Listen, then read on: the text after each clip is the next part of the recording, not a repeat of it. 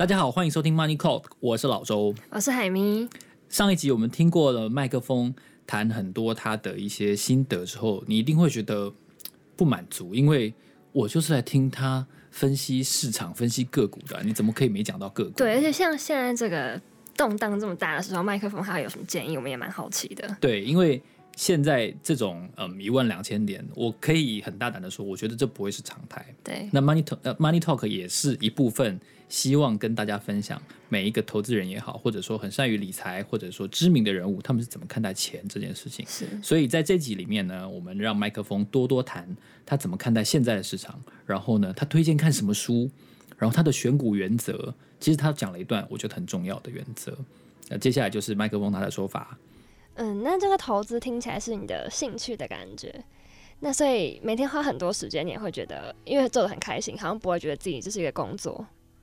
其实现在会不像学生时代，学生时代是真的花很多时间，就是财报会看得蛮细的，对。但是其实看多了之后，你就会大概知道说，哎，重点是看哪些东西。所以现在很多时候就是比较偏向扫过去，嗯，对我反而是就是因为。呃，现在有一些法人那边的资源，所以我比较容易拿到各家的研究报告。对，所以我现在做法反而会比较倾向说，哎、欸，如果就是这家公司有法人在 cover 的话，我会先去看法人的观点。嗯，对对，然后从法人的观点，然后就就是我会比较去，呃，他们的目标价我可能不会那么 care。嗯，对，但是我会去看，就是他们就是整个报告的结构，然后他们怎么去分析这家公司，然后。接下来几个月的状况怎么样？对，我比较会去看关心这些事情。是，那如果我们平常想要自己研究财报的话，要注意哪些重点？或者是一定要读的书，比如说巴菲特的书，或者是谁的书？其实巴菲特的书，我是觉得，诶，因为巴菲特自己没有出过书啦，对，所以，但是他的观点的话，我觉得就是看他每年给股东的信就可以看到很多。虽然说就是。很多想法可能跟就是跟一般散户的想法落差会蛮大的，对，对，因为诶、欸，巴菲特他是真的目标是持有一家公司，他挑一个好公司有护城河的公司，然后他可能一持有是持有几十年，对。那我自己其实比较像是赚波段价差的，嗯，比较像是那种格拉汉，然后企图是烟屁股的那种，对，烟屁。呃，也可能也不算烟屁股啦，对，因为因为其实就是伊格拉汉的那个量化烟屁股，其实现在是很难找到的，对，就是但是我我的原则还是一样，就是想办法去挑便宜，然后在它可能变就是变变到合理价或者变变得很贵的时候，然后我卖掉去找其他相对便宜的股票去换股。今年以来，其实不止今年以来，最近三五年，非常多人在投资美股。开户啊，课程啊，然后讲座等等，嗯、都是在谈论美股。你自己有投资美股吗？诶、欸，我有，我有开美股户头，然后我有买波克夏，对，但是我自己没有特别的去研究美股。对，你是因为要去股东会，所以买了波克夏吗？还是？呃，那个，那其实并不是因为为了要去股东会买波克虾，但是。因为就是那时候，哎、刚好有一些朋友都有手上都有伯克夏的股票，然后聊一聊聊天的时候就讲到说，哎、可能因为巴菲特、孟格他们年纪都已经很大了，对，所以就一群对价值投资有兴趣的人，抱着去看演唱会的心态，然后就飞到美国去看演看他们的演唱会，这样。这点我真的很有感触，因为你是哪一年去的？我是二零一零年去。呃、欸，我应该是两三年前去的。我们那个时候因为是媒体身份，然后我就被安排在那个体育馆最上面。嗯、哇，真的有一种那种看 NBA 的感觉，就全场哇三四万人，然后对，中间两个人超级小的，对，站在很远处，然后我们就可以在记者室吃一堆东西，然后一边打稿这样。然后那个时候其实中国大陆也好，台湾也好，都没什么人去，哦、所以基本上是一个。几乎完全没什么华人的看到的脸孔状态。哇，那哎、欸，那我那时候去的时候已经完全不一样。我觉得可能就我们去的时候，可能有三分之一是华人。对，因为中国那边超多人组团去。我听说中国大陆已经变成一种拿巴菲特股东会来做生意，有专门替你代办去欧马哈的旅行社，他只做这个生意，所以今年没有做到股东会，就让、哦、让那个中国大陆的公司就倒了，因为他们没有办股东会，所以就很多人崇拜价值投资，那干脆就为了他去一趟。不过你为什么自己没有投资美股呢？哦，因为其实就是，毕竟我是台湾人嘛，所以说读中文这件事对我来说比较轻松啊，是主场，对，是主场。然后，那我就是如果你要去看财报的话，你要看美股的财报，因为因为英文阅读的关系，我看的速度一定会比就是看比看中文慢很多，对啊，我觉得我自己在研究美股方面是可能跟那些。美国人相比的话，我其实没有任何的优势在啊，对吧？那所以说我投资美股的话，我反而会比较倾向，我就直接被动投资就好了。所以选择主场这件事情，其实是你认为先天占据优势的一个重要的原因，对啊，你要你要知道说，就是，嗯、呃，还是刚刚讲的对吗？就是你要选择，就是你要参与怎样的游戏，对。好，虽然我我用游戏这个这个方式来比方，可能有点奇怪，但是，但我心中是真的是这样想，就是，你买股票其实就像是就是在玩很多很多的小游戏，对，哎、你熟悉这家公司，可能你在玩就是这家公司，就是把它当做小游戏的话，你可能在玩这个游戏上面就多了一些优势，对不对？你可能在如果你在业界待过，对？你可能又多了又比其他人多了一些优势，对，啊。你有你有身你有身边的人实际上有在做这档股票，对，他可能短时间内有控制筹码的能力，你可能又多了一些优势，对，那你就你就就是想办法去做各种的综合评判，然后发现说，哎、你在哪些 game 里面会有特别的优势在，那你就去玩那些 game，对啊，就是美股对我来说，我觉得我自己没有特别的优势，对我我反而就是会变得像是。看那些法人研究报告之外，我去，呃，我去 Seeking Alpha，哦，就是那些美国其实也有很多的相关的投资论，免费的资源，对，不一定免费啦，对，但是就是就算不是免费，你可能也有一些方法去熬到免费的，对，然后，哎、欸，你就去看，就是其他的美国的专业投资人怎么去看某些特定的股票，对，甚至还有一种做法就是说，你去看那些。就是美国的大的基金经理人啊，那些知名的啊，不一定是价值型，甚至也有也有一些是成长型。对，看那些经理人，他们每季可能要去申报说，诶、他们进出哪些股票，你去跟他们的单也可以啊，对吧？我记得以以前有一个研究，就是讲说，呃，如果你在巴菲特公布他的那个十三 F 的时候，诶、你去跟他的单。你是可以得到还不错的超额报酬，我记得就是超越指数好像有十趴还之类的。对，虽然说可能是一段时间之前的研究了啦。对。那如果用产业来分的话，哪些产业你比较有优势？哦，因为因为其实我我刚刚讲嘛，我在电子业做过几年的 PM，嗯，所以说，例如说现在笔笔电里面有什么东西，手手机里面有什么东西，哦，它的所有的组装、它的架构，其其实我相对来讲。我都相当的熟悉，嗯，对，很多这些台股的上市柜，呃，零组件的供应商，可能就是我在当初在工作的时候的供应商，对，例如说，好，有些公司可能进去供应链或者退出供应链，啊，我可能就会知道，嗯，对，甚至说，哎、欸，像是两年前的被动元件，嗯，对我，就我那时候已经不在不在公司里面，但是我去我去喝以前同事的喜酒，是。对，然后就。就跟就是业务聊天，就就有聊到说，哎、欸，被动元件最近很缺，嗯，对，所以就还是会有一些人脉，对，会有一些人脉会多听到一些讯息。嗯、那怎么去运用讯息，那个就是看个人了，嗯、对。所以说，就是在电子零组件的相关产业，我是比一般的散户多了一些资讯优势在那边。对，NB 相关的产业。有很多像我印象中散热是这两年非常热的一件事情，是，所以你觉得这样子的选择战场，应该是投资人要自己先做好准备的。我我觉得这还蛮重要的啊，对吧？如果如果你连自己的优势在哪里都不知道的话，那你为什么要进去玩？可是在你踏入电子业之前，你那时候还没有这个相关的背景的时候，你是怎么选择股票的？嗯，就比较偏向纯量化看才。哦，是。然后我在研究做你的功课的时候，我有发现你有提到说，你以前受的家庭教育是就觉得说要人要比较简朴。你觉得这件事情或者说这个金钱的观念对你来说是很重要的吗？嗯，因为因为我家其实就很普通的中产阶级家庭，对啊，爸妈都是就是普通哦，我爸是军人啊，对，然后我爸我妈是就是普通的上班族这样。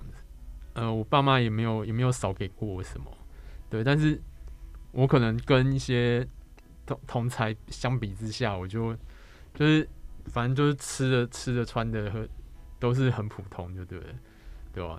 我一直到哦没有大学大学那时候第一次赚到一百万的时候，有试着买过一点点名牌货。你买了什么？买了一个好像 Bally 的包吧，对。但但后来就觉得说，好像就是背个一两万块的包，跟背几百块的包，就感觉不到什么差异，对吧？所以你是一个很注重 CP 值的人吗？诶，是对，因为就是其实像是我一直，就算我一直到现在，我买衣服几乎都不买原价的，对我都一定几乎都是等到换季或者说就是有折扣的时候才买，对吧？我身上都是 Uniqlo 啊。对吧？然后这件裤子，现在穿的这件裤子，应该是我大学的时候买的，穿到现在。欸，其实说明一件事情，是你身材保持还蛮好的。哦，对，因为体重其实有变重了，对，但但但都没应该没有超过五公斤这样子。对，那海咪这件事情真的要学一下，我觉得。我衣服也穿很久啊。真的吗？对了，像我衣服都穿的不太久，因为我觉得我实在是个非常会流汗的人。你知道，胖子夏天就是非常会流汗，你知道吗？你看起来也很瘦，你知道，因为因为今天我觉得做广播的好处就是我下半身是不会被大家看到，所以桌子以下水肿、臃肿的部分是不会被看到的。然后，所以我刚刚如果绕回这个主题的话，你觉得有意识到自己金钱习惯，或者说金钱的用钱习惯的是一个重要的事情，或者说对自己的长远来说是一个很好的事情，会是这样吗？嗯。以我自己而言啦，我觉得就是从小的家庭教育，然后还有一些生活习惯，对，因为我习惯捡便宜了，所以就算在股市，我也是习惯捡便宜。哎，我觉得这句这句话很棒哎，因为很多时候其实人会说自己做不到的事情，比如说红海跌回九十的时候，我就要买，但是。很多人跌回就八十，他还是不买，跌到他，他会怕，对，他会预期跌到六十，嗯，这就是我觉得就是就像你讲的，人不知道自己的极限在哪里。对我我我比较像是反过来，就是跌很多的时候，我会比较喜欢去买，可是像现在这种状况，我就会就就会就会比较尴尬，对，就是看什么东西都好像觉得有点贵，然后好就算强，因为因为现在在季线之上，所以说我不管怎么样，我都是要持有一些股票。对，但是就是持有这些股票的时候，我也没办法抱得很心安。那以后教育小孩的话，也会希望他有这个勤俭的个性吗？我觉得没什么、啊。带他一起去捡便宜。对啊，很可爱。教他什么是便宜货的概念。对，因为我觉就是怎么讲，就是在那些花车里面翻翻捡捡啊，然后挑到哎还不错不错的好衣服，会有挖到宝的感觉。对，会有挖到宝的感觉。就就跟你在那边研究股票是一样的，啊嗯，对吧，啊？因为其实很多时候，哎，欸，你买到一档便宜的股票，可能大部分的人都没有注意到，嗯，对，这样好像就有点像是在寻宝的感觉，嗯，哎，欸，你挑到一档，哦，除了你之外，可能注意到的人不多的股票，对吧？因为因为像我很多时候，我买到赚最多的股票，可能我买进的时候都没有什么成交量，对吧？那可能都是隔一段时间，半年、一年之后，可能。被投信注意到或者怎么样，哎、欸，涨了，出量了，然后人家注意到的时候，反而是我想要卖的时候。所以成交量多寡的确是一个讯息领先与否的非常重要的指标，对吧、啊？因为你去看很多的股票，就是大部分大部我不要我不会讲全部啦，但是你去看大部分的股票，如果如果你拉开就是周线图甚至月线图的话，你会发现是说，哎、欸，低档的时候大部分量都比较少，高档的时候。量通常都比较大，对，或者甚至加权指数也是一样啊，对吧？其实你看这几天的量，天天都两千多亿，这已经是很多年都没有发生过的事情了，对吧、啊？所以说，其实，在现在这个位置，我觉得是要比较提高警觉一点。我不，我不会说这边是高，就是我不知道绝对的高点了，嗯，对。但是，就是以现在的热潮，就以经验来说，我觉得。可能要就是真的要抱着一个居安思危的心，敬畏的心态这样子。我觉得可以给大家一个提示，就是我印象很深，我刚入行的时候，零七年台股最高点的时候，成交量单日好像是有到三千三百亿。所以如果继续往那个数字靠近的时候，我真的会非常的小心。你对十二年前的股市热潮跟这一波的股市热潮，你自己的观察有哪些不一样，或者哪些一样的地方吗？嗯。其实，因为不管怎么说哈，你考虑到通膨啊，然后还有市场的公司越来越多嘛，所以说你用一些就是量化的观点来看的话，现在并没有就异常的贵。哦，所以现在其实不是特别贵，不像零两千年那个时候是是，对，两千没没赚钱就。就例如说，你用什么呃、欸、台股的整体的股价净值比来看的话，哦，那那个时候可能都是就是 PB 可能到。二啊三以上，对，那现在现在台股的那个股价净值比应该一点六一点七，那个都就是以二十年为观点来看的话，现在可能就是比平均值高一些，但是还没有到极端的高，对，所以不应该说这是超贵，但的确是不便宜的，对，就是就是它是相对偏高的位置，但是还没有到一个就是荒谬的高。对，就是你如果跟什么七零八零年代那时候一二六八一二六八二那时候比的话，现在的台股是算便宜的，对吧？那很多时候便宜跟贵是要看你的就是比较的标准是什么。在研究你的过程中，你有提到三一九枪击案跟它后面的指数期货的变动，是你赔钱一个非常重要的里程碑，你也学到了很多事情。你可以分享一下那一次给你的一些影响，还有他曾经的经过吗？呃，因为那个时候其实怎么讲？因为本还不是那么大，对，然后期货也比较敢压，对，那时候杠杆可能都会开到三四倍以上。哦，是对。然后我记得那时候是大概二零零三年的时时候，从一百多万吧，然后就是沿路压选择权做多，啊，期货加选择权做多，然后做做做做做做做到二零零四。三三月的时候，那时候最多最多有赚到变成四百多万，对，哇，翻了好几倍，对，翻了翻了非常非常多倍。就如果从最低点两千零三年初开始算的话，那时候大概可能是从二三十万吧，变到四百多万，其实翻了翻了十几二十倍有。而且那个时候你还没大学毕业对吧？还没有。那你那个时候有办法每天专心上课吗？诶、欸。没有很专心上课，翘课翘很凶，是，对吧？但是那时候就是三一九枪击案，对，我还记得那诶、欸，那个是一个礼拜五，对，印象好深刻啊。对，因为投票前一天呢、啊，对，投票前一天，而且诶、欸，正常来讲就是，呃，我杠杆下那么大，然后隔天又有重大事件，我平常都会买一些就是价外的选择权避险，对，但是那一天很不巧，就是视网刚好挂掉了。对，然后天哪，对，然后要 要要去看学弟比赛，然后我就被同学就是，我本来一直想说我要想办法打打电话找营业员，我要人人工下单，但是那时候时间又有点来不及，然后就被同学硬拖去球场。对，这就是宿命，我觉得注定会发生的事情，它就是会发生。对，然后然后拖去球场就回来回来，然后听到就是有枪击案发生，那时候看魔台好像才跌两趴。两趴，我记得那时候摩台收盘好像跌两趴多吧，然后想想，嗯，好像还好，对。但是隔天选完之后，然后看到那个连战讲说，我要提出选举无效之诉，我就想说，哇，惨了，对。然后隔一个礼拜一，我就遇到了台指史上唯一一次，就是跌停，从开盘到收盘都跌停，而且是挂市价都跑不掉。对，七趴，我我不不不考虑三点五趴啦，就是在七趴，就是跌停涨跌停板是七趴的时代，唯一的一次就让我碰到了。然后你，我记得你说你赔了两百多，对啊，那时候就是期货的保证金有两百多，然后第二天我是砍在跌停板，跌停板出掉的时候，就是保证金剩五千块。对一个大学生来说，两百多万很多哎、欸。结果有没有让你更不专心上课？也没有啦。哦，那你心性算锻炼的蛮强。要是我，应该会缺课一个。没有，就就就很就很闷，但是就是该做的事情还是要做啊，对吧？你真的是个非常理性的人呢、欸。对啊，你有把赔钱跟家里人讲吗？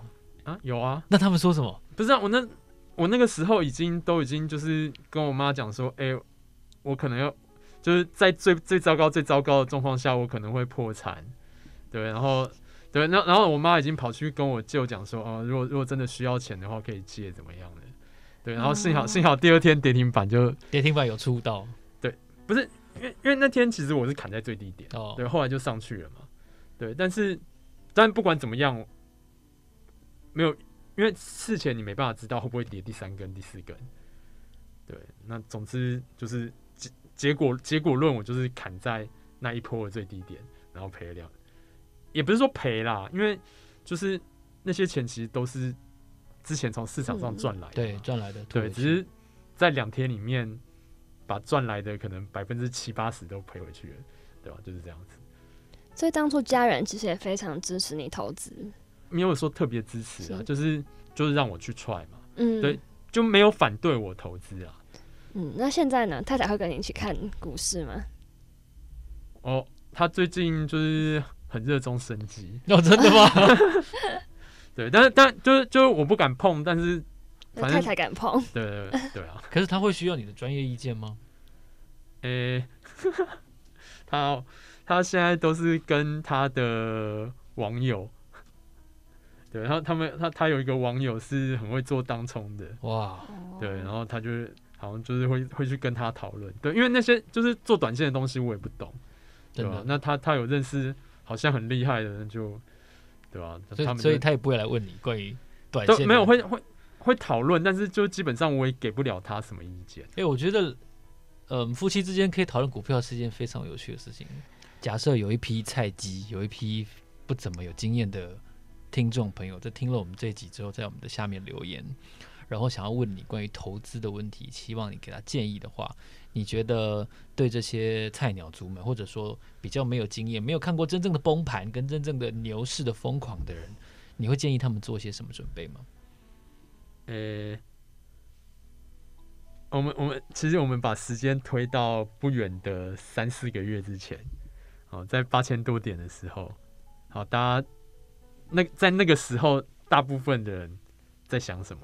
可能都觉得很怕嘛。对啊，会跌到三九五五。对，想要想要退出市场。对对。当你发现身边的人都这样想的时候，你可能会，其实长期来说，在那个时间点去做多是比较安全的。对，但好，隔了几个月，到了现在。哦，感觉你只要没有加入市场，你就错失了史上最夸张的多头行情。哦，可能不是史上最夸张啊，就是，但是可能是近几年最夸张的多头行情。对，那在这种就是大家都觉得很好的时候，反而要保守一点，就是就是在这个时间点，你可能嗯、呃，我觉得会比较偏向说，就是你就顺势操作就好了。哦，你你有有。就是你已经持有已经赚钱的股票，你可以继续报，但是你可能要适当的设一个就是移动停利。就是现在这个时间点可能比较不适合，就是说长报股票，就是当就是当走势开始往下挫的时候，反而要小心一点。对，因为你在你那个买进的诶价值跟价格可能相差距是比较大。其实现在这。这几个月已经很多，呃，市场上的投资老手、投资大师都在跟你讲说，现在股价对照公司的获利的基本面，其实落差是可能是近十年最大、近二十年最大。嗯，因为大家都知道说，哎，获利的状况今年应该是会比去年还要糟糕的。对，对，然后疫情现在看起来也似乎没有什么退烧的迹象。我说，我说我是全球，台湾但完。就我们人在台湾，所以我们完全没有感觉。但以全球来讲的话，你会看到我们到处都还在创新高。对对。那不管怎么样，好，联总会疯狂的印的钞票，对，他的的确就是有点像是替全球市场打了强心针。也许有可能他真的就活过来了，对。但是我觉得在现在的状况，可能还是要考量，当比较不好的状况的时候发生了，你要怎么做？因为毕竟就是当两千年万点跌到三千多点，二零零八年接近万点跌到三千多点，在这一大段跌的过程，就这一两年空头可能是一两年以上。这个过程里面，其实很多人在事前是没有什么感觉的，对，大家都觉得说，因为之前的多头实在太久了，对，所以大家都觉得说，拉回就是买进，拉回就是买进。但是遇到一个真的跌了七七十趴，指数跌了七六七十趴的大空头的时候，你的拉回就是买进。那如果你是被动投资者的话，你可以，你就。不管怎么样，你就是长期持有，那当然没有差。嗯、对，对你来说，它的下跌就是你应当承受的东西，你应当承受的事情。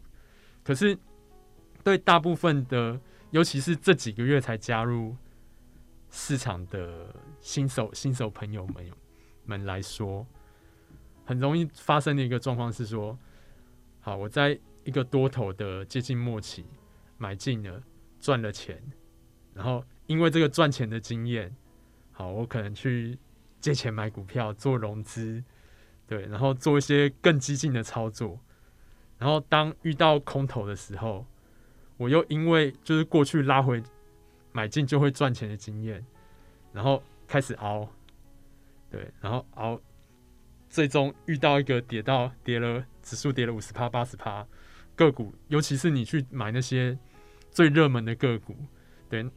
以过去的空头经验而言，可能就是高点到低点可能会差距可能九十趴以上啊，嗯，对吧？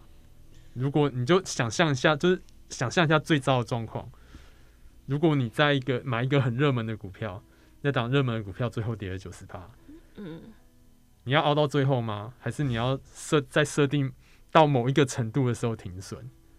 对，很多人会在九千点的时候买进。然后四五千点的时候停损，我相信当这一波多头结束，然后出现空头的时候，我刚刚讲的这些状况，就是会有一些人遇到这样子的状况。甚至比较从众了，还是要好好思考。但是不要从众真的太难了。我们公司在内湖嘛，嗯，我们上班的时候真的中午休息前后左右，我还没人还没走到餐厅，前后左右光走在路上的行人都在讨论股票。我最近吃饭也常常都是、啊、对啊，前两天就在讲说，要是最近应该买什么，另外就要合一呀、啊、中天呐、啊，然后我就觉得这后面这两个是擦鞋的吧，而且他讲话就是讲很大声，讲超大声，好像怕别人不知道他推荐合一跟中天，那真的是一个很有趣的心态。通常买这样子的股票的人自己也抱不住，嗯，对，这真的是一个很有趣的现现象。拥有二十多年投资经验的麦克风，今天告诉我们了很多。宝贵的经验，还有如何在引领市场超过你想象长度的不理性的时候，还能够继续拥有独立的思维，并且在这个市场中存活下来。